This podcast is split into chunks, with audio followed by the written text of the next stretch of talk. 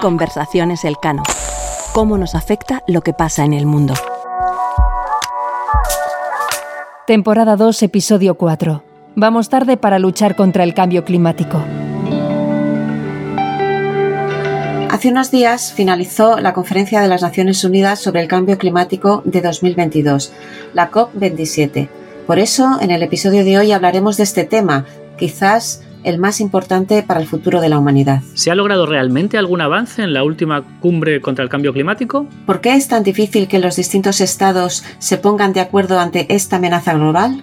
¿Nos van a salvar los avances tecnológicos del apocalipsis climático? ¿Es cierto que en el seno de otros grupos como el G7 y el G20 se están produciendo progresos reales en el ámbito de la mitigación y adaptación climática? Bienvenidos a Conversaciones Elcano. Yo soy Federico Steinberg, investigador principal del Real Instituto Elcano. Y yo soy Carlota García Encina, investigadora principal del Real Instituto Elcano. Y para hablar de estos temas, hoy contamos con nuestra investigadora principal y compañera, Lara Lázaro.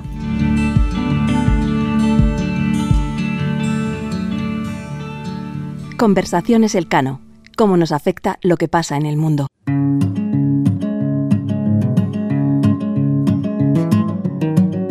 La última cumbre de cambio climático, la COP27, tuvo lugar en la ciudad egipcia de Sharm el-Sheikh del 6 al 18 de noviembre. Aunque se produjeron algunos avances en el compromiso de financiación para la lucha contra el cambio climático de los países menos avanzados, los resultados no cumplieron con todas las expectativas. Por ejemplo, en la agenda de mitigación, que consiste en llegar a acuerdos para evitar que se sigan emitiendo gases de efecto invernadero a la atmósfera, apenas se avanzó. Parece como si la ambición lograda en la cumbre de París de 2015, donde se dieron grandes pasos adelante, y en la de Glasgow del año pasado, donde también se hicieron compromisos sustantivos, se estuviera perdiendo. No está claro, de hecho, si será posible alcanzar los objetivos de descarbonización fijados para el 2030. Incluso se habla de que el objetivo de que la temperatura media del planeta no suba más de 1,5 grados en 2100, que es el límite que los científicos nos recomiendan no sobrepasar, es ahora alcanzable y a partir de ahí pueden pasar cosas especialmente malas. Nuestro fracaso para abordar el cambio climático no se deriva de un insuficiente conocimiento científico ni económico, Llevamos tres décadas de negociaciones en las que se han celebrado 27 cumbres y por lo tanto tres décadas en las que nos hemos hecho cargo de la situación, pero los avances han sido claramente insuficientes. Sabemos que tenemos que cambiar el modelo energético global. Incluso sabemos cuáles son las políticas para conseguirlo y hemos estimado el coste de tomar las medidas necesarias para reducir los riesgos extremos y a pesar de la incertidumbre de las estimaciones, parece que hablamos de una cantidad razonable comparada con la alternativa que pueden suponer los fenómenos climáticos extremos, las subidas del nivel del mar, las oleadas de refugiados climáticos o un sinfín de catástrofes más. Las dificultades para actuar son realmente de economía política. La transición hacia una economía mundial de cero emisiones netas genera claramente ganadores y perdedores y además, para complicar las cosas todavía un poco más, los costes de ajuste están asimétricamente distribuidos tanto entre países como entre sectores dentro de los países. Si a eso sumamos que los costes son evidentes, se concentran en actores bien definidos y se materializan a corto plazo, mientras que los beneficios son difusos y se darán a largo plazo, se hace difícil llegar a un acuerdo sobre cómo avanzar es lo que Mark Carney ha llamado la tragedia de los horizontes. Los países emergentes y en desarrollo afirman que los altos niveles de gases de efecto invernadero que ya hay en la atmósfera son culpa mayoritariamente de las emisiones que han generado los países ricos desde la revolución industrial. Pero, aunque tengan razón, si no reducen sus emisiones, lo que les supondrá menor crecimiento económico, de poco valdrá que los países ricos reduzcamos las nuestras. Y los países avanzados que nos comprometimos a darles enormes cantidades de dinero para financiar su transición energética, no hemos hecho lo suficiente. Por otra parte, tanto dentro de los países desarrollados como en los países en desarrollo, el ajuste necesario también va a hacer que determinados ciudadanos que trabajan en sectores muy contaminantes pierdan su empleo y que durante un periodo de tiempo incierto haya que pagar todavía más por la energía, en un contexto en el que los precios energéticos se han disparado por la invasión rusa de Ucrania, lo que genera importantes resistencias adicionales a tomar medidas. Y es por eso que la Unión Europea habla de la necesidad de una transición justa, es decir, una transición en la que con los fondos públicos se compense a los perdedores de la transición energética como serían, por ejemplo, aquellos que necesitan usar el coche para seguir trabajando en el día a día. Por último, como quienes van a sufrir más las consecuencias del calentamiento global son todavía muy jóvenes o no han nacido, no pueden hacer oír su voz con suficiente fuerza en el sistema político. A pesar de eso, algunas voces jóvenes se empiezan a escuchar, pero no tienen la fuerza ni la influencia de lo que son los poderes establecidos. A pesar de todas estas dificultades, hay algunas buenas noticias. Las inversiones en energías renovables se están acelerando, haciendo cada vez más rentable la transición energética. Y la ciudadanía es cada vez más consciente del problema, algo esencial para que esté dispuesta a asumir algunos costes.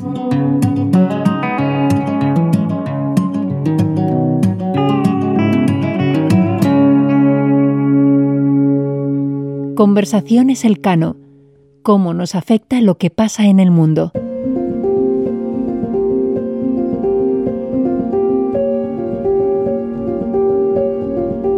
Para seguir hablando de estos temas, vamos a contar a partir de ahora con Lara Lázaro, investigadora principal del Real Instituto Elcano y especialista en cambio climático. Bienvenida, Lara. Bienvenida, Lara, aquí a Conversaciones Elcano. Muchas gracias, buenas tardes. Bueno, vamos a seguir hablando un poco de la COP. Realmente eh, hemos comentado algunos de los avances, pero ¿podrías detallarnos un poquito más exactamente qué se ha conseguido?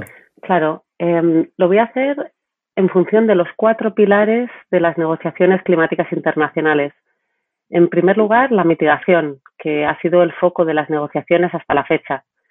Aquí se ha mantenido la referencia a limitar el aumento de la temperatura global media a 1.5 grados en comparación con la era preindustrial.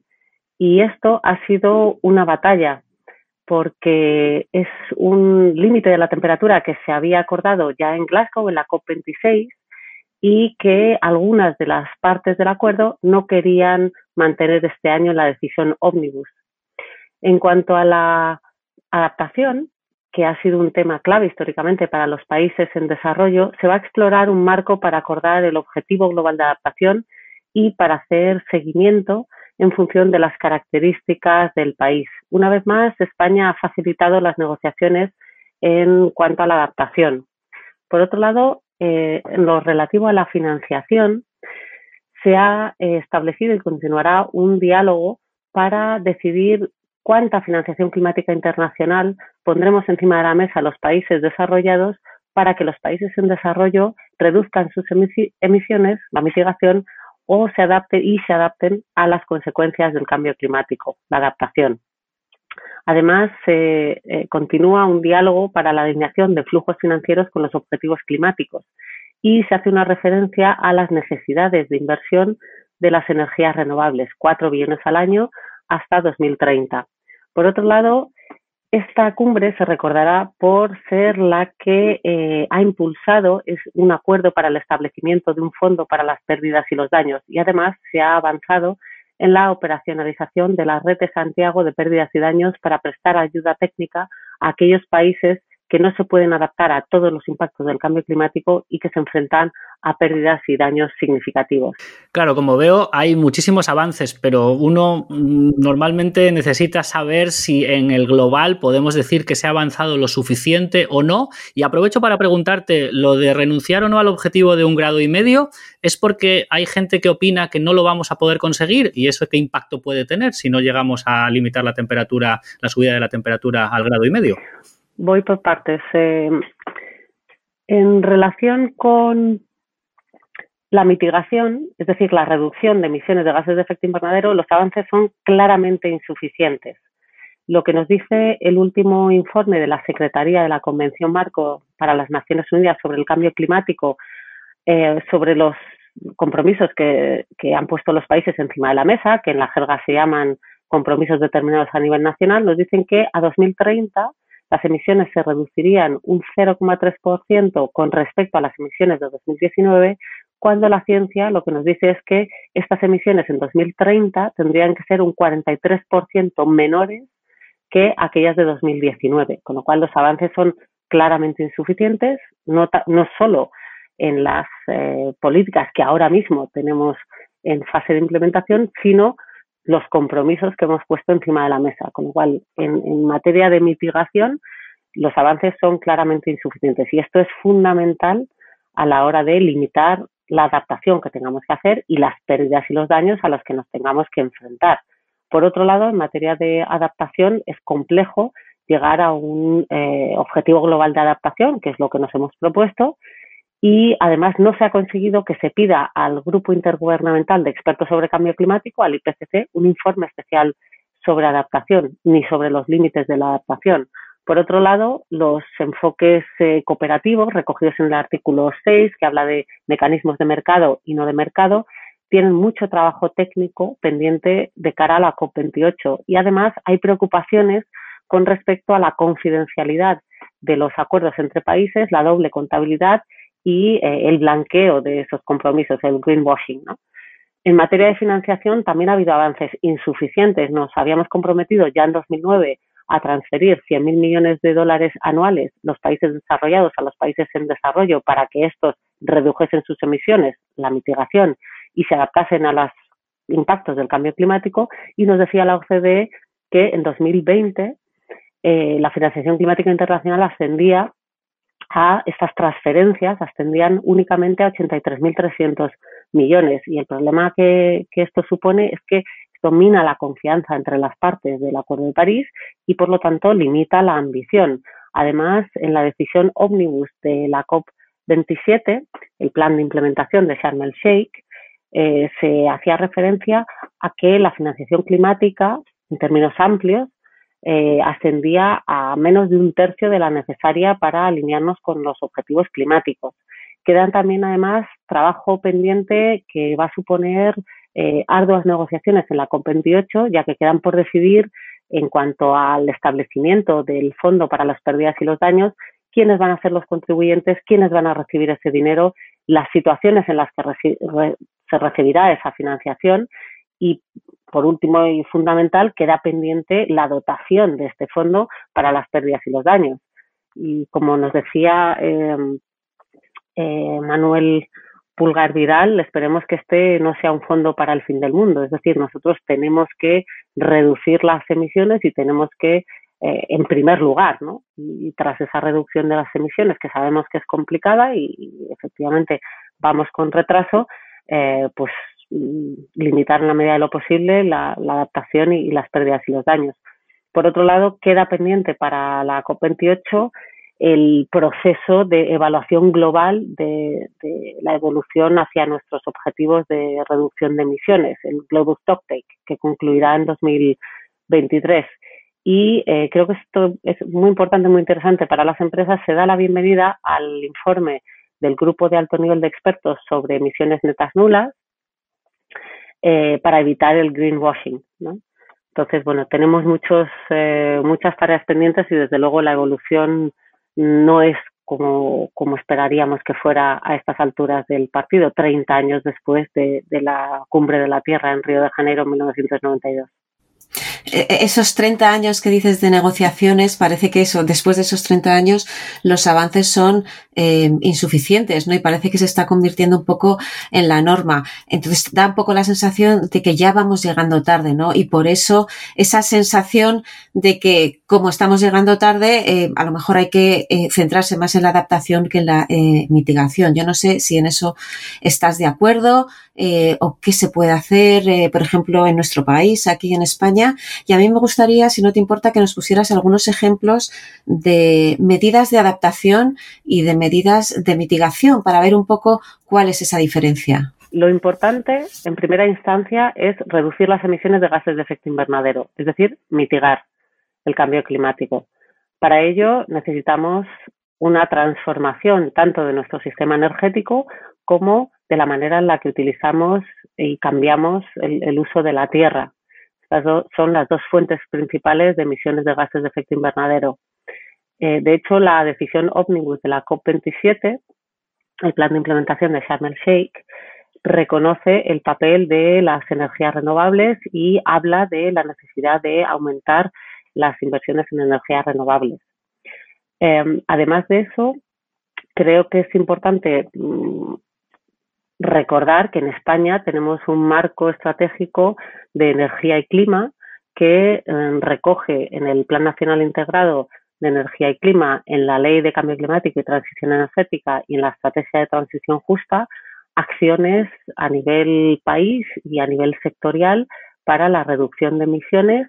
Y además de esto tenemos un Plan Nacional de adaptación al cambio climático que ha sido revisado recientemente y España ha sido uno de los países eh, que tuvo uno de los planes nacionales de adaptación eh, de manera más temprana, ¿no? ya en 2006. En cuanto a la mitigación, ejemplos de mitigación son la reducción de gases de efecto invernadero que se produce cuando nosotros cambiamos, por ejemplo, en una industria, eh, la fuente de energética del carbón al gas o del gas a las energías renovables, que son menos intensivas en emisiones de gases de efecto invernadero. En cuanto a la adaptación, hay muchos, muchas transiciones de los sistemas que se pueden hacer. Por ejemplo, en los ecosistemas costeros, lo que se puede hacer es construir eh, diques, construir defensas. Eh, se puede llevar a cabo em, planes de gestión integradas de la costa se puede mm, llevar a cabo iniciativas para una agricultura y una acuicultura sostenible. Se puede gestionar eh, el uso más eficiente del agua, de los recursos hídricos. Se puede mm, construir infraestructura verde y se puede hacer eh, planificación urbana de suerte que, por ejemplo, las ciudades sean compactas y conectadas. Esos serían ejemplos de, adaptación.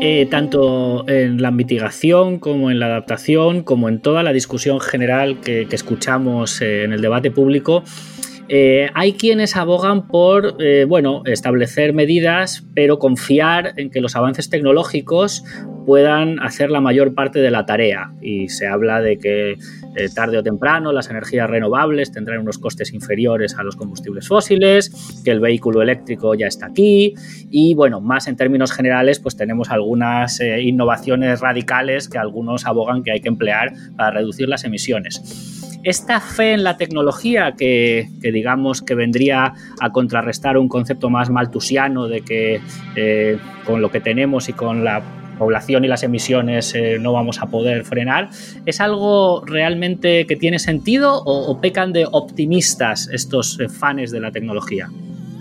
Sí, qué duda cabe. La tecnología juega un papel fundamental en la transición hacia una economía hipocarbónica pero necesitamos eh, unos marcos regulatorios predecibles que den las señales adecuadas a los distintos agentes sociales para la transformación profunda de los sistemas socioeconómicos a la que nos enfrentamos si queremos limitar los peores impactos del cambio climático. Esto incluye las leyes, los programas, las estrategias, incluye el uso de mecanismos de mercado, incluye la información a la ciudadanía, es decir, eh, necesitamos un, cambio muy profundo a nivel estructural. La tecnología sola, por sí sola, no va a solucionar el problema del cambio climático. Eh, Lara, voy a cambiar un poco de, escenario. En febrero del, 2022 eh, nos quedamos todos un poco sorprendidos con esta invasión rusa de, eh, Ucrania, una de las consecuencias de esta guerra que, que, todavía estamos viviendo ha sido precisamente la inseguridad energética y quizás la sensación eh, que yo creo que, está siendo así, de que ha habido eh, quizás cierto retroceso, se ha parado de alguna manera la transición energética, que se ha vuelto a quemar eh, más carbón, un poco ante la incertidumbre de lo que de lo que va a pasar. ¿Tú realmente dirías que ha habido un retroceso o al menos un parón en esta transición energética? ¿Y cómo lo ves de aquí a, a lo largo de este año, ¿no? Por ejemplo, en función también de lo que pueda pasar en, en Ucrania.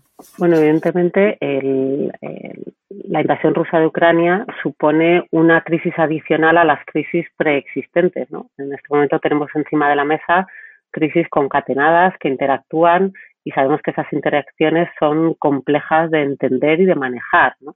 Entonces, eh, lo que hemos experimentado son medidas extraordinarias que es probable que se mantengan a futuro, con subsidios a los combustibles fósiles, establecimiento de precios máximos, una un debilitamiento de la señal de precios para la transición, que esperemos que sea eh, transitoria y que no suponga mm, pues que nos eh, un locking tecnológico en sendas de mayores emisiones.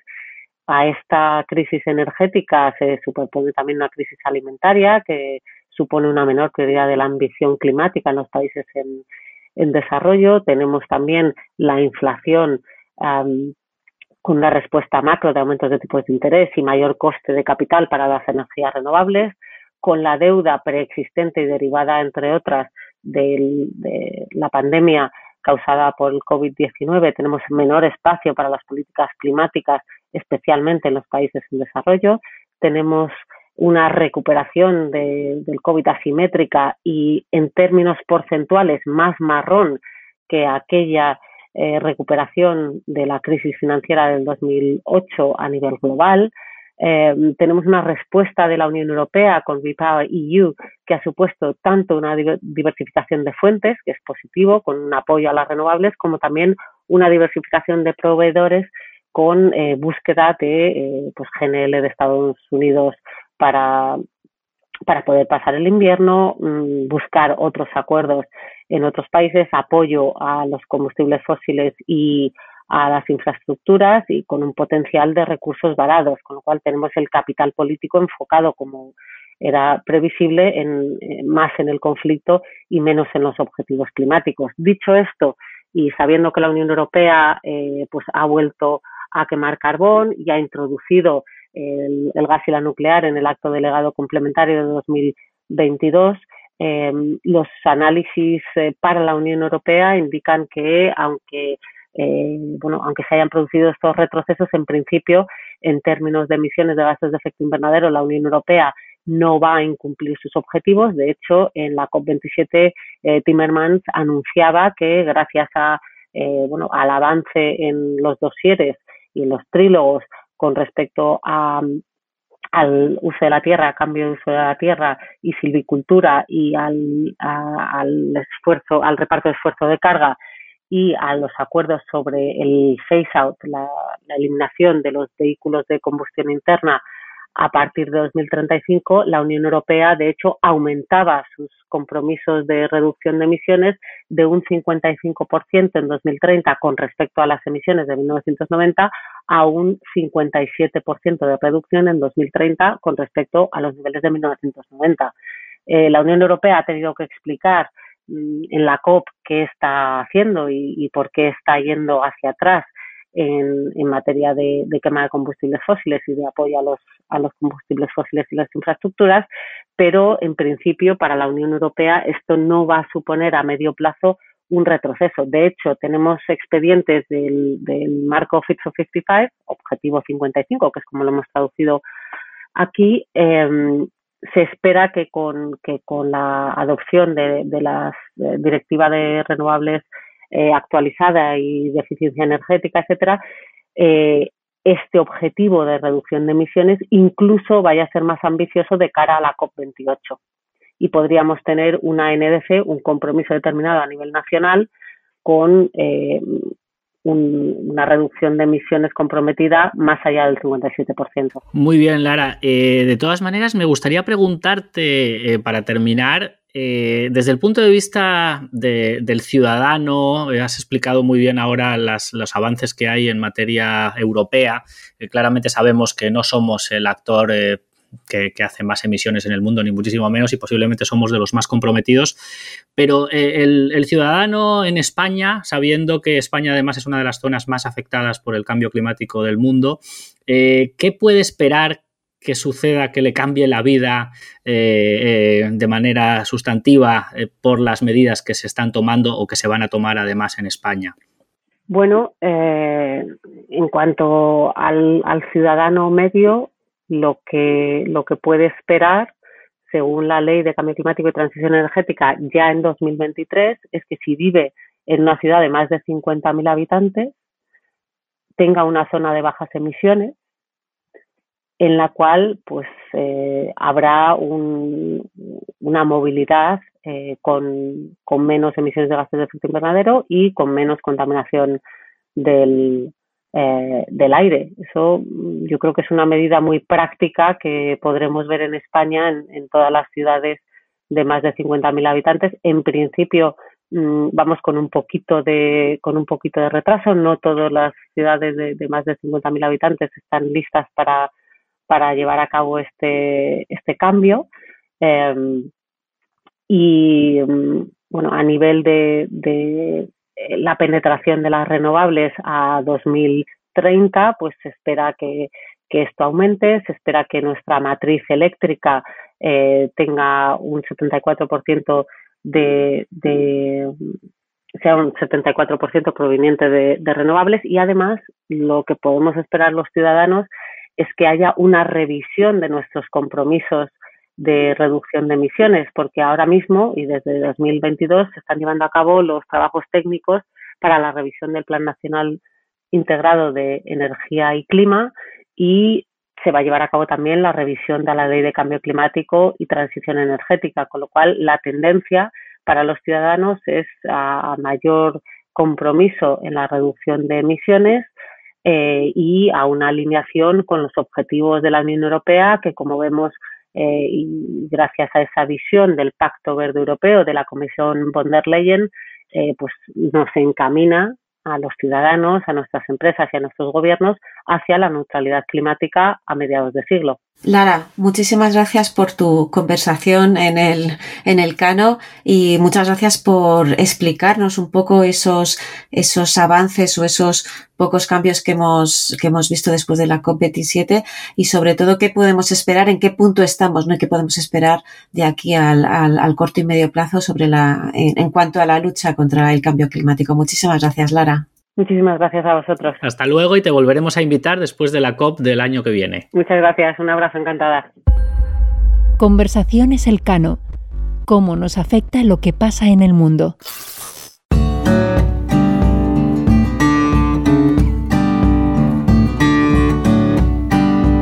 Conversaciones Elcano es un podcast presentado por Carlota García Encina y Federico Steinberg, pero detrás hay todo un equipo que lo hace posible. Toña Medina y Ángeles Oliva de La Sonidera se encargan de la identidad sonora del podcast. Marta Corral e Ivanosca López Valerio de la distribución digital. María Solanas y Sara Mejía asesoran con el diseño de episodios. La edición y producción corre a cargo de Toña Medina y Ángeles Oliva, de La Sonidera. En la sección de entrevistas contamos con el equipo de investigación del Real Instituto Elcano. Si quieres saber más de nosotros y de nuestras actividades y encontrar las claves para entender la realidad internacional, visítanos en nuestra web realinstitutoelcano.org